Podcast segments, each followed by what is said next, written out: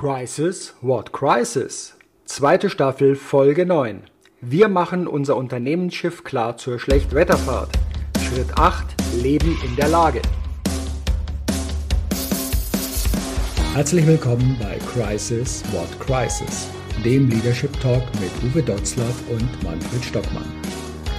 Inspirationen, Anregungen und Gedanken zu Führungsthemen, nicht nur in unruhigen Zeiten.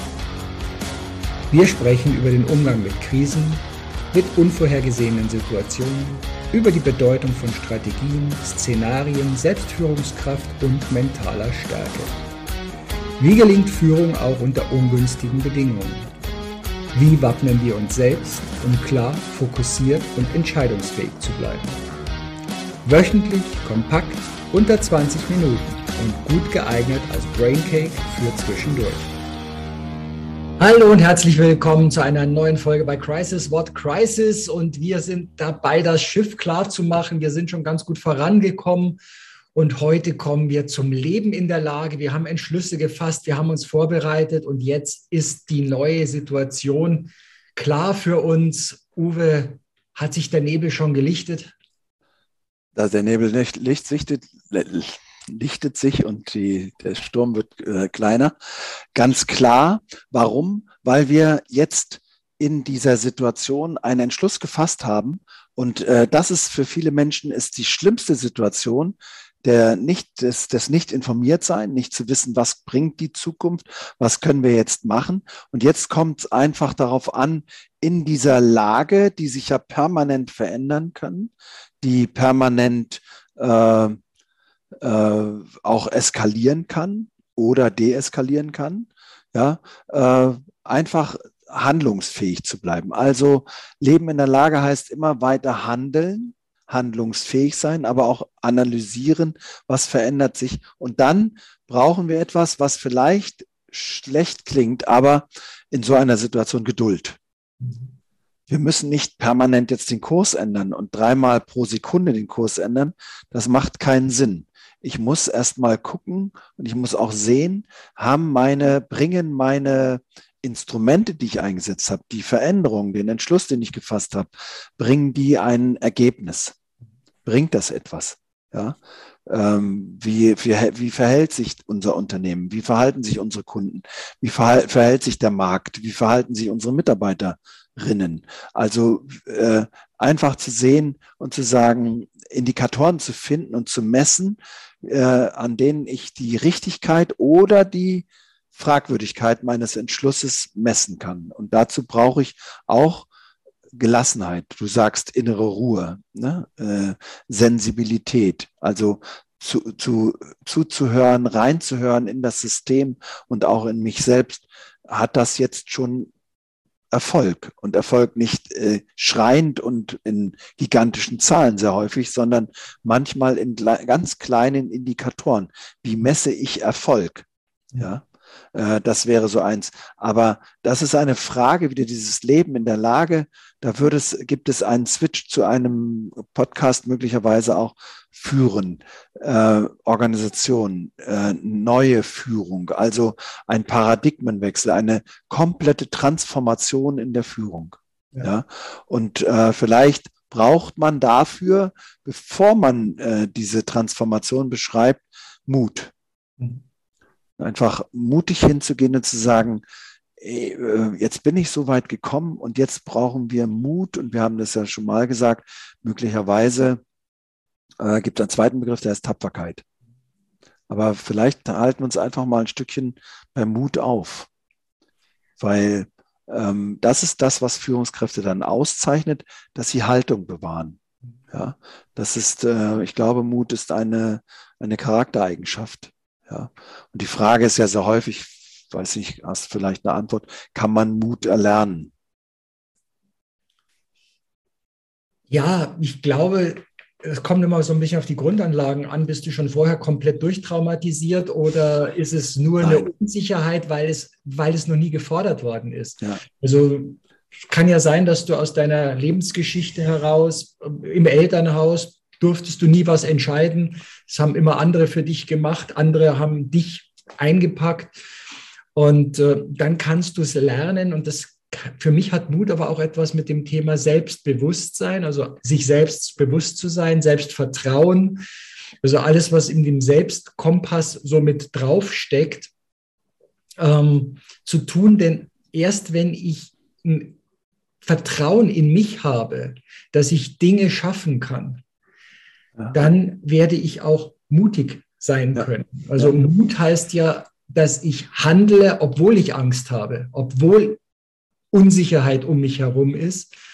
Und äh, Mut ist ja nicht der Zustand von angstfrei zu sein.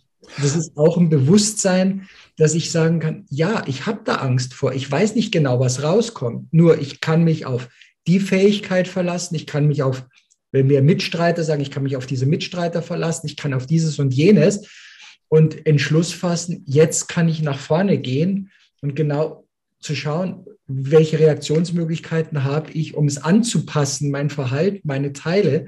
Jede Heldenreise, Star Wars, alle großen Blockbuster des Hollywood-Kinos bauen ja diese Heldenreise auf.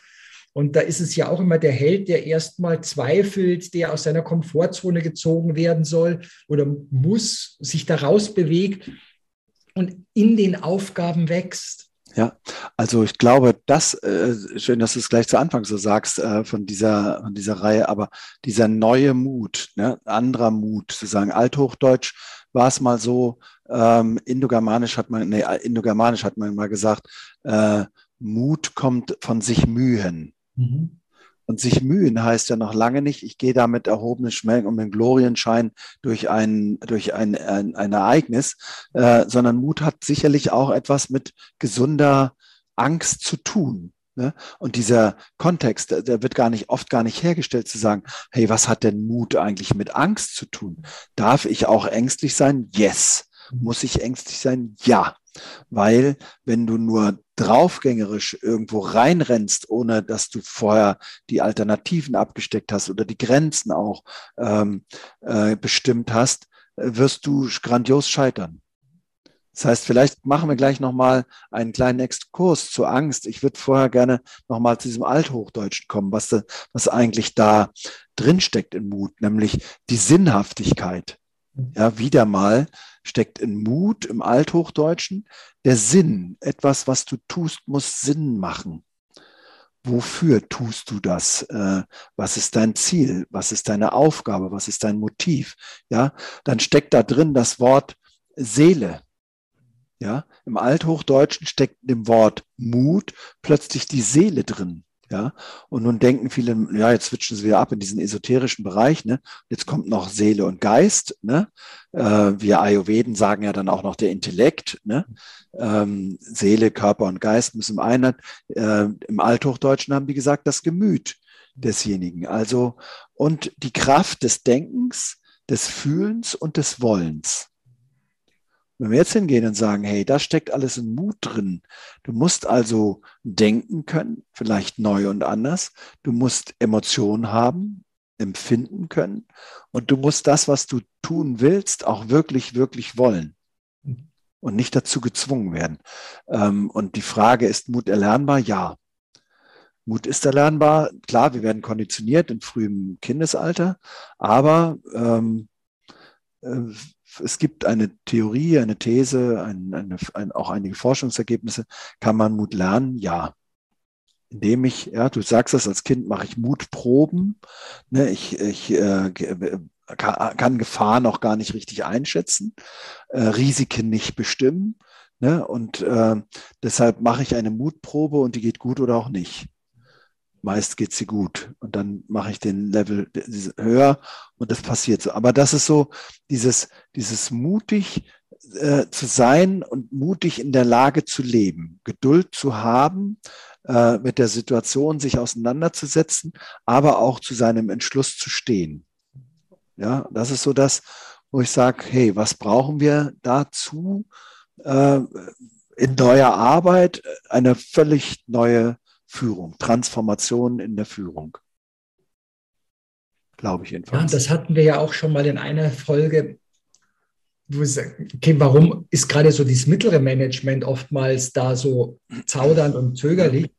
weil wir festgestellt haben, naja, die haben momentan am meisten zu verlieren, wissen aber noch nicht, was sie gewinnen, sind ja. in den letzten 10, 15, 20 Jahren aus einem anderen Umfeld konditioniert worden, damit man Führung überhaupt erreichen konnte oder damit ja. sie diese Führung erreichen ja. konnten. Und jetzt heißt es auf einmal, ja, das, was ihr bisher gemacht habt in Führung, zählt nicht mehr. Es gibt ja Unternehmen, die ja, nehmen allen die Verantwortung, also die, ihre Positionen erstmal weg und lassen dann alle Führungskräfte sich neu bewerben auf ihre Funktionen was jetzt vielleicht auch nicht gerade zu mehr Vertrauen und zur Sicherheit beiträgt. Also habe ich auch schon erlebt, dass dann 20, 25 Prozent der Führungskräfte innerhalb weniger Monate gekündigt haben und sich ein anderes Unternehmen gesucht haben, das ihrem alten Wertesystem wieder entgegenkam. Ne? Aber das ist das, was wir, was, was wir gerade jetzt in der, der Transformation der Führung immer wieder beschreiben, ne? dieser neue Mut. Und jetzt sagst du den zweiten, das äh, wichtigen Satz, die neuen Werte. Mhm was ist uns wirklich wert? Was sind denn unsere Werte überhaupt? Ja, wir haben, wir beschreiben ganz viele Werte und dann äh, denken wir immer, äh, nein, ich sage einfach mal die für mich wichtigsten Werte. Das ist, äh, ist Respekt, das ist Achtsamkeit und das ist Transparenz und es ist Demut. Mhm. Also Demut ist erst in den letzten Wochen, Monaten so ein bisschen immer stärker dazugekommen, einfach zu sagen, hey, wir haben neue Werte in unserer Gesellschaft und wir müssen neue Werte lernen. Das kann jeder für sich selber aber äh, auch bestimmen. Aber Respekt und Achtsamkeit ist, glaube ich, wird ein Wert sein, den wir immer weiter nach oben voten müssen. Und Demut vielleicht auch. Ja, der, der Kanzler hat vor ein paar Wochen gesagt, äh, die guten Jahre sind vorbei. Und jetzt sollten wir einfach mal in Demut auch daran denken, dass diese neue Welt, auf die wir äh, zusteuern, nicht immer nur besser und mehr und gieriger sein darf, sondern vielleicht auch mal mit Leisten, vielleicht auch mal mit Demut und Verzicht zu tun hat und zu sagen, ich brauche eben nicht immer noch ein, ja, ein neues Haus, ein neues Pferd, eine neue Freundin, ein, ja, noch größer, eine neue Yacht, sondern einfach demutig zu sein und sagen, uns geht's doch gut. Uns geht es sehr, sehr, sehr, sehr gut. Ich habe einen Freund, der ist Unternehmer auf Sri Lanka.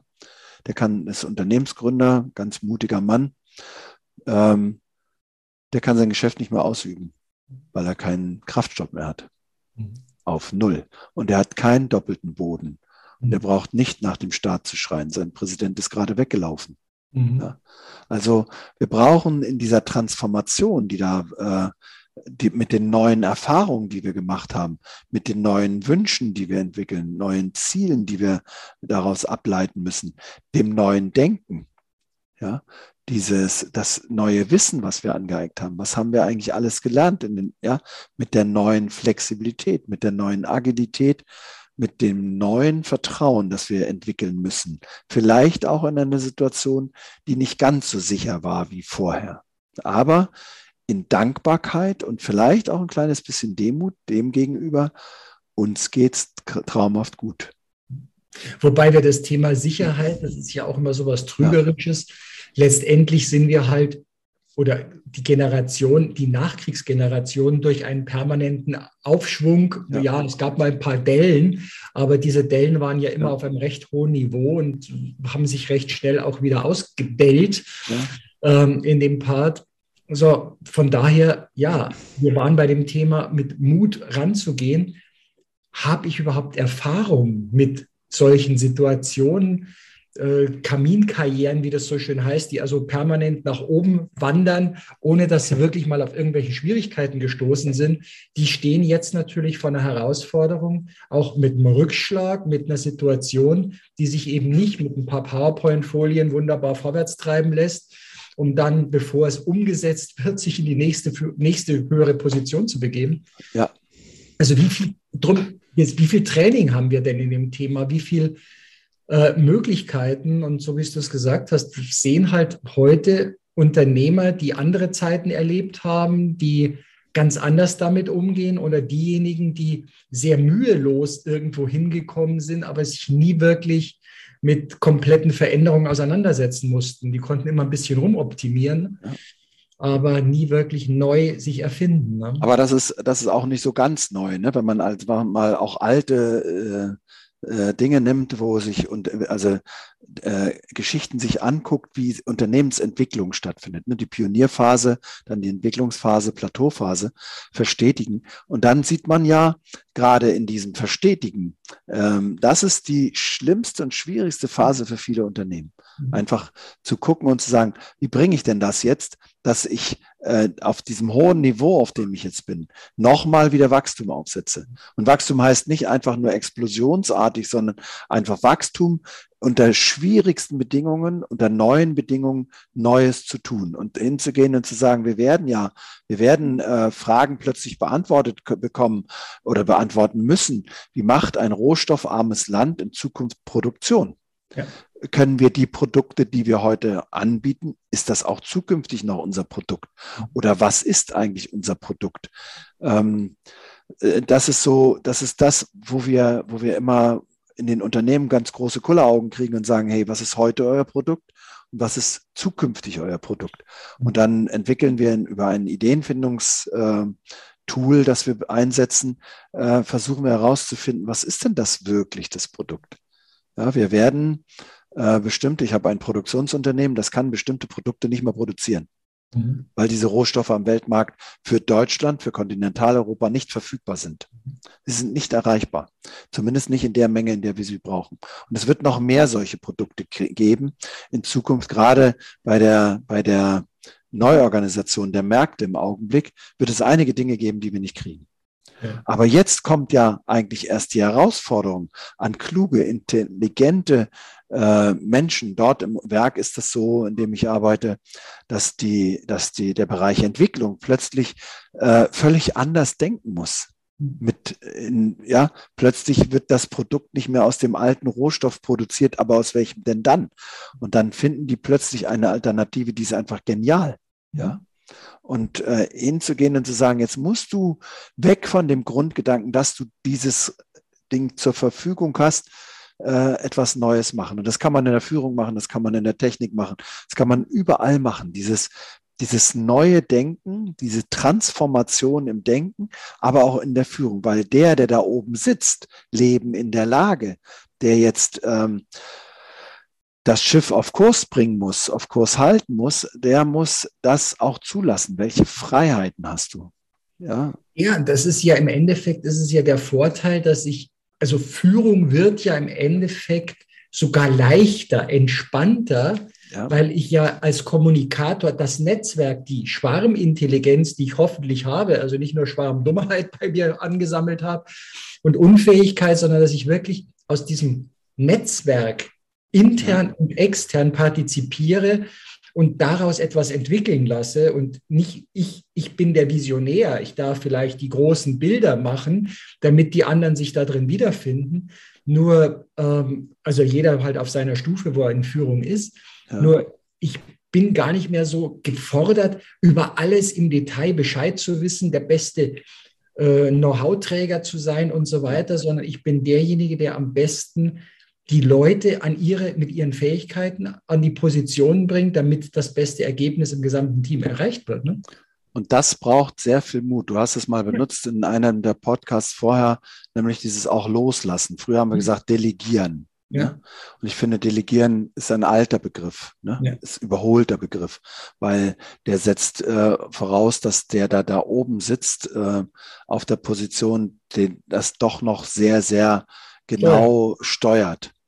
Das werden wir aber nicht mehr können. Die Zeit werden wir nicht mehr haben. Wir werden also Menschen äh, Entscheidungen treffen lassen in ihrer Position mit aller Verantwortlichkeit.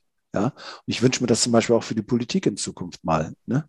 Einfach zu sagen, hey, wenn du etwas beschlossen hast, dann musst du auch Verantwortung dafür übernehmen. Und dafür stehe ich mit meinem guten Namen. Und du mhm. musst mit deinem guten Namen dafür stehen.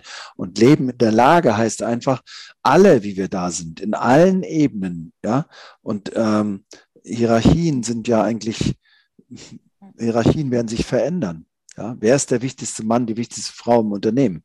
Das kann mir niemand beantworten, die Frage, weil es den nicht gibt. Ja, einfach hinzugehen und sagen, Leben in der Lage heißt auch für den, der in seiner Position die Freiheit hat, Entscheidungen zu treffen, die Konsequenz zu tragen und Verantwortung zu übernehmen. Und der, der da oben sitzt, der muss auch Vertrauen zu dem haben, der, der ähm, das tut und nicht ständig ihm die Beine wegschießen wenn das Ergebnis stimmt. Ja. Und das ist das, wo wir, wo wir diese, diese neue Führung, diese Transformation, ob das New Work ist, weiß ich gar nicht. Ja, weil der Begriff ist ja noch nicht gefestigt, aber diese, diese, diese neue Führung wird eine andere sein als bisher. Ja. Und die darf jeder auch für sich finden, denn da gibt es auch kein Patentrezept nach dem Motto, die machen so, ich kopiere es. Da darf jeder seinen Weg gehen, er darf neu denken. Ja. Und er darf und Sie alle dürfen und ihr dürft. Beim nächsten Mal kommen wir, glaube ich, ein bisschen aufs Feiern zu. Ne? Ja, vorher will ich aber noch einen warnenden Satz sagen. Gerade ja. Leben in der Lage, ein Satz noch. Äh, heißt, nichts wird so sein wie früher. Ja. Also Veränderung ist permanent. Und das, es gibt auch kein Zurück auf früher. Es gab ja noch nie. Ja. Wer würde jetzt heute nochmal die Gaslampe einführen wollen äh, bei sich und nicht aufs elektrische Licht verzichten? Also. Ja. Jetzt dein Satz zur nächsten Folge Erfolge feiern. Ich war schon soweit, ist alles gut. Ich glaube, wir gehen jetzt ins Feiern oder beim nächsten Mal treffen wir uns dann zum Feiern von Erfolgen, denn auch das gehört dazu. Work smart, not hard und äh, ja, hartes Feiern, starkes Feiern. Wir sehen uns beim und hören uns beim nächsten Mal. Bis dann, alles Gute und ciao. Dankeschön.